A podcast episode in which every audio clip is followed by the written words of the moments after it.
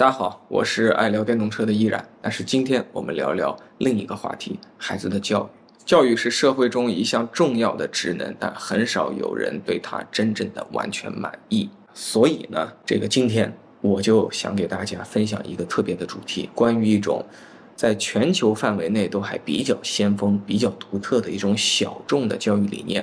它的这个名字叫蒙特梭利。其实，如果你打开一些中国的社交媒体平台搜一搜，你能看到挺多这方面的小视频。很多网友就称之为啊，是儿童教育中的一种职业学校。呃，这种教育好像比较少教一些所谓的知识和计算，好像呢，他是带着这个孩子操作一系列的工作道具啊，学习一系列的工作该怎么做，好像是比较实用主义，比较锻炼一个人的动手能力。这个是只看到其皮毛未见其根本。接下来呢，如果有机会的话，允许我用几期的视频跟大家好好的剖析一下我接触了蒙特梭利这一理念两三年之后，我作为一个门外汉，我的观察和我的思考和我的理解。但是我在这里也要说明白，可口可乐再好喝，也不是每个人都好喝。况且蒙特梭利它不一定是可口可乐，所以大家根据自己的这个实际情况。举一反三，但是没有必要这个盲目的抄袭啊！我也绝对不是把这样一个比较小众、比较先锋的理念推广给大众，建议每个人都这个搬回家，没有这个意思。所以在这里我口头的跟大家表达一下，对吧？我对于这个责任豁免之渴求，但是依然非常认真的、真诚的想分享一些我想分享的东西。那么第一期视频呢，我首先通过呃走到。一个真实的蒙特梭利的教室，然后这位主教老师呢，也是我比较熟悉和信任的一位老师。呃，我自己家的孩子曾经在他的教室里，呃，很开心的接受他的这个教导啊。但是由于这个蒙特梭利啊，他的这个理念其实是非常复杂的，我想在一个视频里边快速的跟大家科普是没有机会的。希望大家通过我跟他的这样一个对话啊，先了解一部分啊。如果时机成熟的话。如果我自己后面准备好的话，我再择机把更多的关于蒙特梭利的东西啊介绍给大家啊，咱们由浅入深啊。呃，我想从马斯克的那本《火星人马斯克》这本书说起，这是我跟艾玛一起，另一个艾玛啊，是电动艾玛，我跟他一起在几年前创作的一本书，在电子工业出版社出版。那个书的第一章，我们就介绍了。呃，马斯克他在 SpaceX 的总部的一个角落做了一个学校，啊，那个学校的名字叫 Ad Astra，应该是拉丁语，意思是通往星辰大海的这个意思。嗯，其实那就是一个蒙特梭利思想的学校。然后我也看到，在上海浦东的杭头镇，艾曼老师他也在做他的这个学术践行。嗯，当时我把孩子带到艾曼老师的这个家里的时候，我感受到了一些神奇的这个。力量。通常来讲，这个中国的小孩都会比西方的孩子其实要更害羞，嗯，更抗拒这个自我表达，嗯，然后面对陌生人的时候，喜欢把自己隐藏在父母的屁股后面，嗯啊。但是我那时候发现，艾玛见到我的两个孩子的第一瞬间呢，这两个孩子就跟艾玛有比较好的互动，啊，大家能够呼应上，能够沟通上，嗯。而且我发现艾玛老师能够非常从容的驱使我的儿子去。做一些蒙特梭利室内的这个工作，但是他的驱使的方式并不是压迫和命令，并不是用这个很凶的这种方式，但也绝对不是求你啊，或者是哄着你，或者给你一颗糖，告诉你做完这件事情，我把这个糖送给你。啊，我当时就觉得很神奇，这个平时比较难跟大人有非常良好互动。和平和的这个交流的孩子，为什么在他这样一个环境下，尤其是当这个环境和人都如此陌生的时候，他就能够非常平静的去，啊，处事和行为，嗯，啊，这是我当时的第一个小震惊。我的第二个震惊来自我女儿，我女儿当时在艾玛老师这里呢，跑到地下室去玩各种各样她看到的玩具和工具，嗯，其中一个玩具是一个电动的四轮车，嗯，啊，很多小孩都有。然后艾玛家的孩子叫 Niki，嗯。Niki 远远的看到了这件事情，然后就声音洪亮，这个体态端庄的指出：“请你现在下来，这是我的玩具。”嗯啊，这个庄严的，这个跟神圣不可侵犯一样。我女儿当时其实比 Niki 要大三岁左右啊，但她被一个小孩子这个如此严肃的指出了他的问题之后呢，他其实感到非常的这个慌张。对啊，然后感到非常的震惊 啊。但是呢，他好像又无可辩驳，因为对方非常清晰地表达了这个玩具的产权、嗯归属人，嗯以及明确地提出了需要你要怎样做。嗯，然后那时候观察 Niki 啊，好像才四岁、不到，三岁，对，三岁才三岁。对，但是那个三岁的 Niki 成熟的特别不像三岁，就我觉得他好像比那个我们家的孩子，虽然两个都比他大，但他要更成熟，然后更懂得怎么处置自己的行为和情绪，然后跟他父母的沟通也非常的平和。啊、我们中国人的俗话来讲，他像个小大人儿。嗯差不多就因为这两个我自己的这种小观察，已经足以让我觉得这个教师拥有一种神奇的能量啊！因为他最后的结果就是他能把孩子变得更从容、更成熟、更有自己的表达能力和主见，更有自己的思想和灵魂。这毫无疑问是我当时觉得梦寐以求的一个结果啊！然后我就期待把我的孩子送到这个小工厂，最后从生产线上出厂的时候啊，他就被盖了个戳，这个戳就叫成熟，有自己思想、行为较为完整的这个人 新人类，对吧？啊，这种蒙特梭利和更典型的这种传统的教育，到底方式有什么样的区别？蒙特梭利的话，我们的教育的理念其实就是以站在孩子的角度去跟着孩子成长。我们知道了怎么样去培养孩子的时候，我们是不是用了尊重孩子的方式去跟他互动？每一次我接待新的小朋友的时候，第一我必须要蹲下来，然后看着他的眼睛，然后看眼睛的时候不是直勾勾的去看，而是一种欣赏，一种邀请，就像邀请他在教室里工作一样。我会先提前告诉他，教室的工作，所有的教育架的工作，你都可以探索。对，当这样子一告诉他这个规则的时候，他就觉得这个教室和这个老师是欢迎他的，所以他就会放下他的那个内在的那个戒心，说我慢慢的那个信任就会被建立起来了。所以当他还在这个教室里去探索的时候，他没有束缚。很多老师会紧张，在接纳第第一次进教室的孩子的时候，他会觉得说你只可以做什么什么。当你只可以做什么什么的时候，那另外背后的意思就是说，有一些你是不可以碰的。而且你不信任他，对，当他内心带着这种有一部分我可以，有一部分我不可以的时候，他的自由就会受到限制了。当受到限制的时候，一样，他的信任就不会产生了。对，这这并不是说公立没有很好的老师，肯定有。就是主流的这种小孩子的教育，你会发现啊，首先你看他的那个座位相对啊、有严格的这个纪律性，然后你比如说这个老师跟孩子之间，其实你会明显的感觉到老师更像一个学术权威，啊，他是教室里的行政权威。你再比如说非常直观来看到，你这一个屋子我们扫视过来，嗯，我至少看到二百种道具，这个能请艾玛老师解释一下吗？为什么你们的教室要被搞成这个样子？呃，是因为可能是害怕你放那么多东西，那小小孩进来了，打翻一个或者弄乱一个会怎么办？我说，第一，我们是混龄的教学，嗯，对，进入到孩呃教室的那些大孩子，经过两三个月的状态的时候，他的正常化的行为已经出来了。那我们在引导呃小小孩进入到教室的时候，不是一次要进好几个，嗯，而是一周进一个孩子，老师就会有这样的时间去陪同他，一点一点的去告诉到他。同时，孩子是有很强的模仿能力的，他会去看教室里面的大孩子是怎么做的。第二，孩子在教室里面，大孩子会有照顾的能力的，我会信任孩子，这也是蒙特梭利教室五大领域全部展现给孩子的这样的一个原因。对，我觉得现实生活中，我们很多时候难以对孩子有这样的信任呢。他们很多时候并不信任这个小不点能够自己吃饭，嗯所以要用喂。还有的时候呢，是这个小不点已经学会了吃饭，并且在自己吃饭。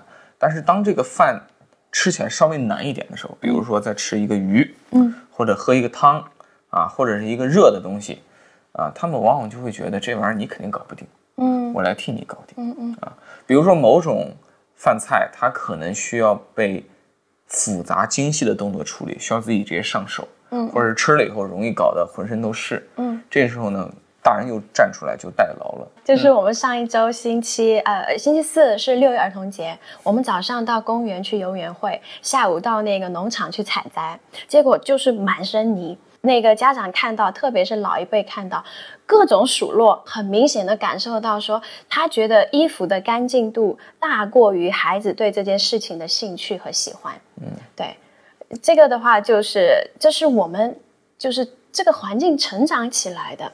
之前可能是因为我们的这个社会的发展，物质很匮乏，所以老一辈的那个概念就是物质对呃人的那个需求来说，他可能把物质放在了第一位，嗯，所以他才会有这样子的一个状态发现。但这里边有一个问题是，这些约束和边界，孩子跟他并没有提前达成一致，所以这个孩子心里的潜意识，我觉得他就会一直觉得这个世界整个对他就是没有信心的。然后我们的家长还经常在另一个场景要求我们的孩子非常有自信，嗯就是比如说遇到了一个陌生的艾玛老师，要求这个孩子能大大方方的跟艾玛老师打招呼，嗯，并且谈吐不凡的跟他进行平等的交流。我们中国孩子一般是怎么样啊？就是你问他，小红啊，你今年多大？小红躲到妈妈屁股后面，然后那个看你两眼，然后就其实其实就是我们内心的害怕，因为这个害怕害怕出错，然后害怕丢面子。就是孩子出去的话，如果孩子没有表现的自信大方，然后就会最打脸的是什么？觉得是我作为家长没教育好孩子。那我们是不是真的教育好孩子了呢？而不是在那个当下出去的时候去验证的，不是，而是在我们在家的时候跟孩子互动的过程当中，我们是不是教育好了呢？我们是不是把这份信任传递给孩子？是对，这里边我自己对蒙特梭利的一个感受就是，很符合那一句话，叫做什么“慢就是快”。你比如说招生进来，对吧？那我可能也得先进来一个，啊，一两个周之后，这个教室彻底运转的差不多了，嗯，甚至一个月之后，你再进第二个，嗯，然后再进第三个，嗯，你是希望这个教室有它自己 强大的和固化的文化，嗯，然后不要被快速的这个稀释掉，对。啊，再比如说就是，你看你们也没有考试，嗯，从来没有考试这回事儿，对吧？你看我们以前的所有的这个教育体系里边，从最小的幼儿园一直到大学，我们就在不断的考试。嗯，我清楚的记得我幼儿园毕业的时候是学前班拿了两个一百，语文一百、数学一百。嗯，我是带着这样优异的成绩，自信的挺进了这个小学一年级，对吧？嗯，但是就是考试，它会永远带来一个弊端，就是时间长了以后，这个孩子一开始是因为我学习，最后我接受考试，嗯后来会变成因为我考试要拿分数，所以我才学习。对对对，孩子非常聪明，他会在非常快的时间里学会你们大人设计的游戏规则的精髓到底在哪里。嗯嗯。到最后，你发现这孩子都不爱学习了。当你在跟孩子操作这个教具的时候，我们要让孩子在这份教具当中，他享受到操作的快乐。例如像数学很枯燥的，可是蒙特梭利博士他他很厉害的部分是，他把抽象的变成具象的，然后完全展示给孩子看。那这个这个过程当中，我们要的不是孩子怎么。学会操作这个教具，而是在操作这个教具的时候，他发现数学这么有趣，对，然后呢，因为要喜欢数学了，就不停的去操作教具。我们要达到这样的一个目的，所以教具不是说是蒙特梭利的核心，而是教具的背后要给到孩子这些习惯和兴趣才是核心。如果主流教育现在需要你达成我当年的一个丰功伟绩，也就是在幼儿园，呃学学前班毕业的时候，数学拿到一百分，嗯，我觉得这个事情主流教育快，嗯他可能只需要两个周就能搞定这件事情，嗯，他搞定的方法是什么呢？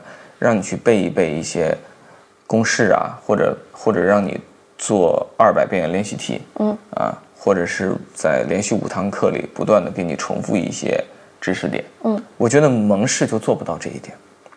但是蒙氏那个方式呢，它可能是同样是为了搞定这点数学知识，他花了三个月，对它非常慢啊。但这三个月当中，这个孩子是非常不功利的、循序渐进的，他真正的把这个知识、把世间的这个规律，当做一种很有兴趣的东西，当做一个值得探求的东西，刻在了自己的这个大脑的回路里。对，所以在我们的教室里面，孩子都是自由去探索的。对蒙特梭利老师，我常常会说会很轻松，但是有些家长和老师是不相信的。为什么会很轻松因为？我们自古文化认为学习得是个苦事儿对啊，你要是不苦，你肯定学错了。对，观察对于老师来说很重要，特别是蒙特梭利的老师。你要观察什么？第一，你要观察这个孩子在教室的兴趣点是哪一些，他这个星期最喜欢摸的是哪一块区域的教具，然后呢，他摸了哪一块区域是他又想摸，可是他摸的时候他又有碰到了挑战，那你要得观察，对，然后呢还要观察是他跟同学小朋友的互动的方式。